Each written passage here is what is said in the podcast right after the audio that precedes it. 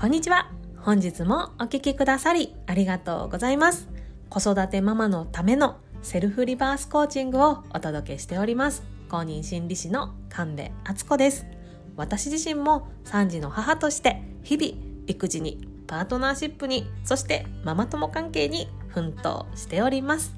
こちらの番組はいつも自分を後回しにして誰かのために頑張るママ。そんなあなたにお届けしたくて平日毎日お送りしております。幸せはスキルを合言葉に心理学の知識をベースにあなたがあなたを幸せにしていく。そしてマインドからあなた自身を楽にしていくメソッドをどうぞお受け取りください。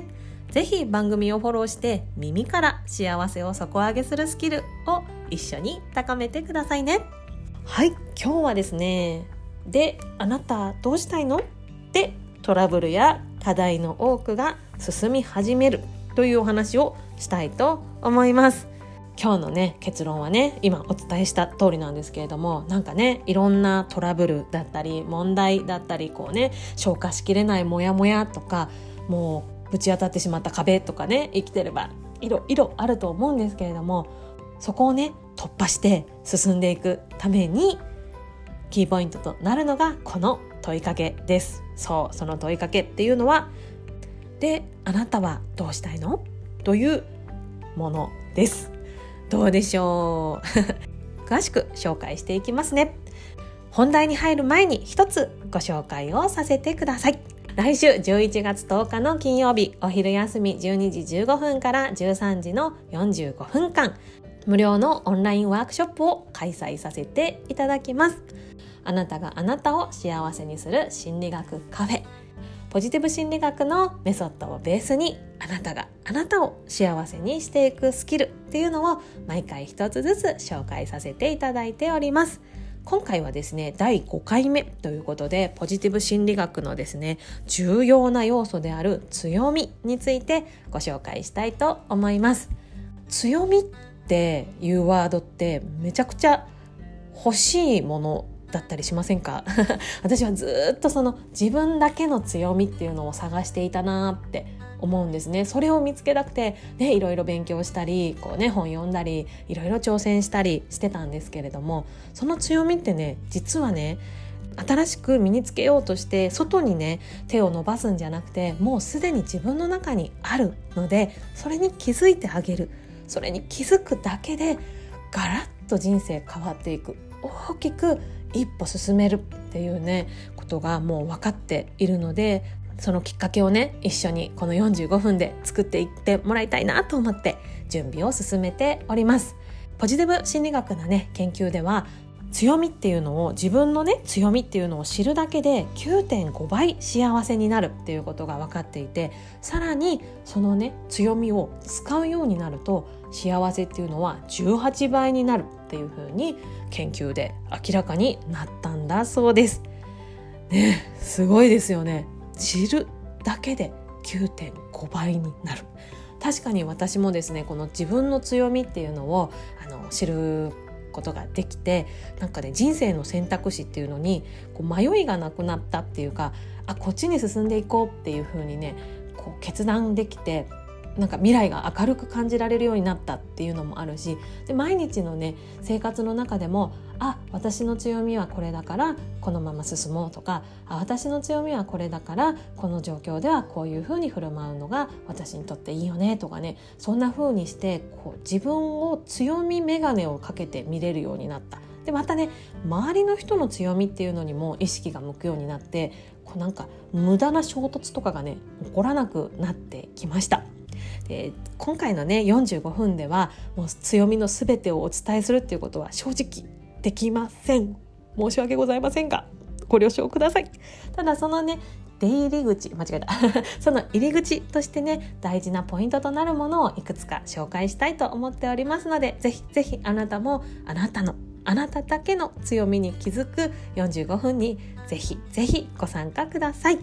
でこちらねお昼休みなのでどうしても時間的に難しいという方はアーカイブ受講もございますのでそちらご利用ください。お申し込みいただいた方にはもう全員に自動的にアーカイブ動画をお送りいたしますのでもう申し込みいただいた時点でアーカイブ受講動画での受講ですねは申し込み完了となりますで申し込みの時点でアーカイブ受講希望ですかって答えていただくところがありますのでそこに入って入れていただければもうね特に当日は欠席しますとかのご連絡も全くいりませんのでワンステップで終わりますのでぜひぜひご利用くださいね。でまたリアルタイムでね参加したいんだけれどもちょっとね会社にいるのであの顔出しはできませんっていう方もいらっしゃるかと思います。そういう方はねもちろんもう顔出しなしでもう耳だけ参加でで何か必要なことがあればチャットに書き込んでもらうっていう方法でねご参加いただいている方も多くいますのでそんな方法もぜひご検討ください。あなたと一緒にあなただけの強みに気づく45分間一緒に過ごさせてもらえたらとっても嬉しいです。詳細は番組概要欄の URL をご覧になってくださいね。あなたからのお申し込み楽しみにお待ちしております。ということで本題に戻ります。そう今日はですねね人生につきものである トラブルや課題がね大きな壁に思えたものもギギギッと開き出す。そう実は大きな壁は大きな扉だったっていう風にねなっていくために効果的な一つの問いかけを紹介しております。そうその問いかけっていうのは何かっていうとであなたはどうしたいの？というものです。ちょっとねあなたの生活でも考えてもらえたらなって思うんですけど、まあね、自分の中のモヤモヤとかもあると思うんですけどちょっとね周りの人を見てもらったらと思うんですがこうねいつ喋ってもずっと口ばっかり言ってる人って1人や2人身近にいませんか？私はめちゃくちゃおりました。特にね看護師時代の先輩方とか同僚とか後輩とかね。こういつもこう不満っていうとちょっと言葉が悪いけれどもこうなんかねこう納得いかないことをずっとぐちぐちぐちぐち言ってねそう思わんみたいな同意を求められるっていうことがよくありまして。あまた始まったとかあまた捕まってしまったとか思ってたんですけどその時の私にはですね「へえそうですか大変でしたねえそれひどいですね」とか言ってね同調するっていうスキルしか私にはなかったんですね。あとはこう兄弟喧嘩そうお母さんお兄ちゃんが何とかしたとかお母さん妹がこんなことしてきたとかねそんな風に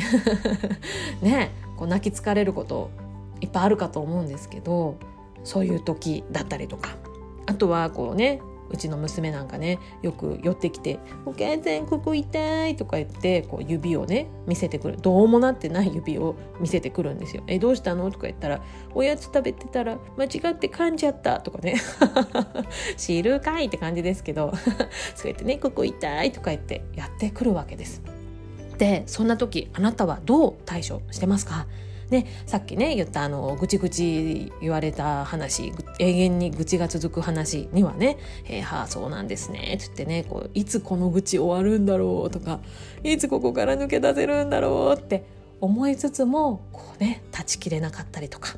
あとはね「お母さんお兄ちゃんがこんなんしてきた」とか言って言われた時にね「もうやめなさい」とか言ってねお兄ちゃんに言ってみたりとかあとはもうそんなお母さんにグダグダ言わんで自分で戦ってきとか言ってね。ね。もうちゃんと相手しなかったりとかね。あとはねそうやってあの娘がね「あのお母さんここ痛い」とか言って言ってきた時に「あ冷やしとき」とか「あ舐めとったら治るよ」とか。そんな風にね返答したりとかしておりませんでしょうか。ね、私は 今ご紹介した方法すべてやっております。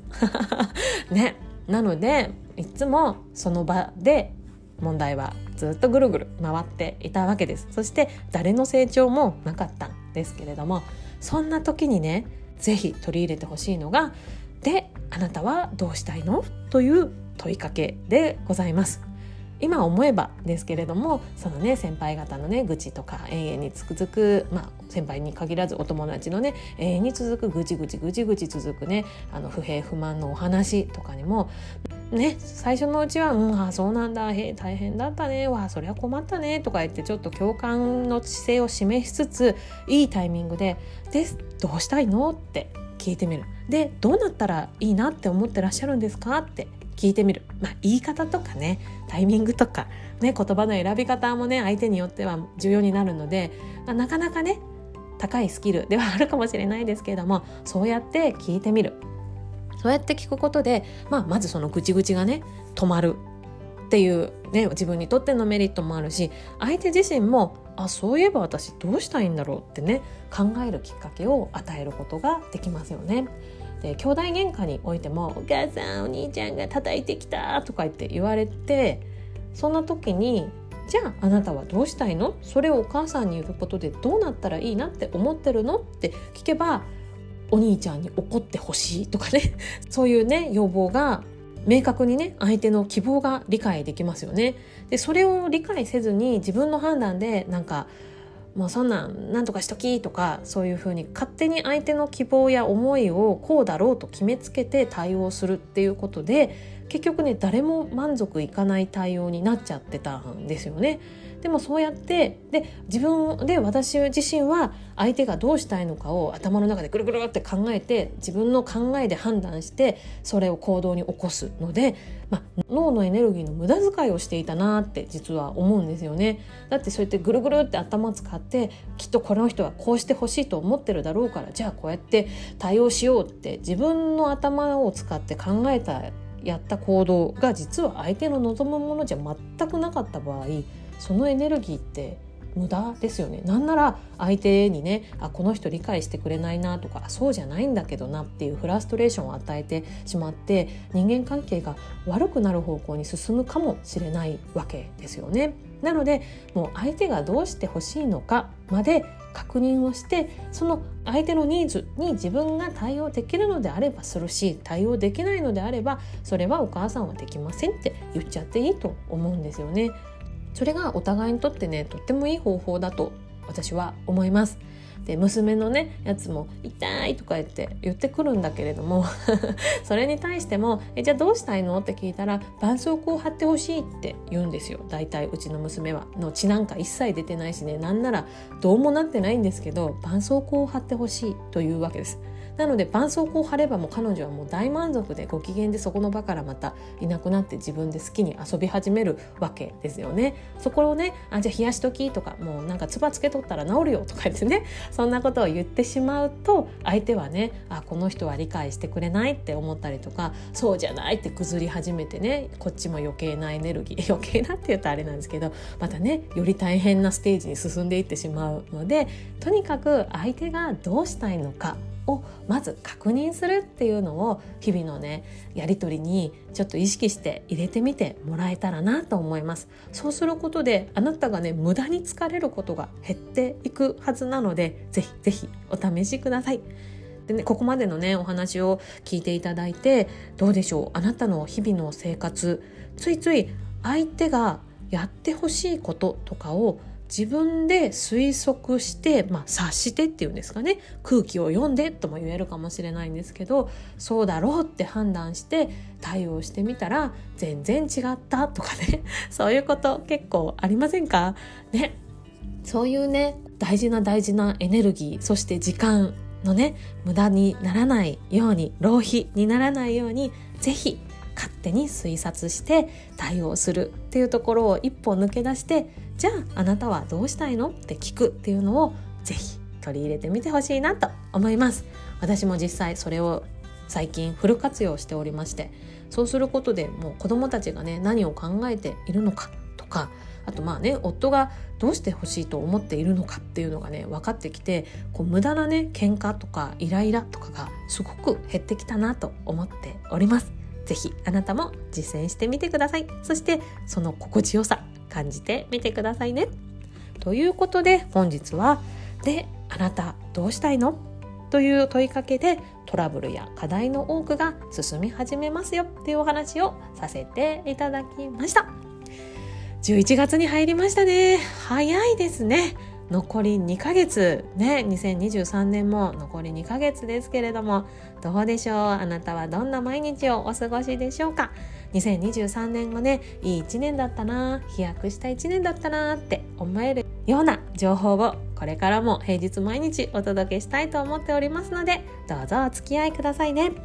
で最後になんですけれども今日ね紹介した「であなたどうしたいの?」っていうのは自分自身にもすごく使える技なんですよ結構モヤモヤしたりイライラしたり悲しくなったりした時に自分に対してねそうかそうかそういう気持ちがあるんだねじゃああなたはどうしたいって思ってるの？どうなったらいいなって思ってるの？理想の形はどんな形なの？ってね問いかけてみることで進み始められるそのぐるぐるぐるぐる回っていた感情から一歩抜け出すことができるのでとってもおすすめです。ぜひ立ち止まってしまった時は自分に「であなたはどうしたいの?」って聞いてみてあげてください。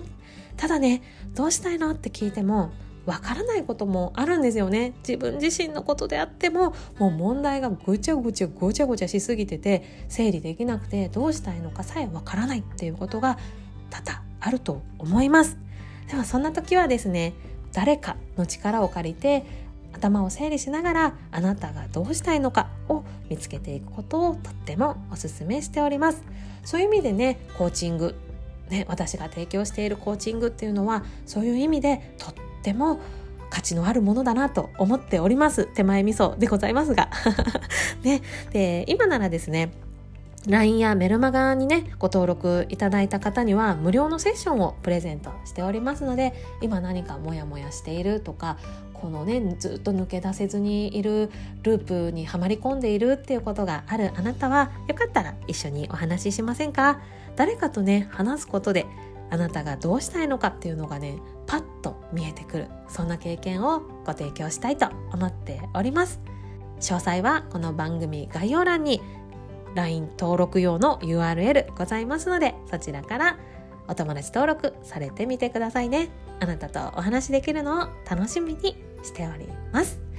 ではではまた明日お会いしましょう。この後も良いお時間をお過ごしください。最後までお聴きくださりありがとうございました。神戸敦子でした。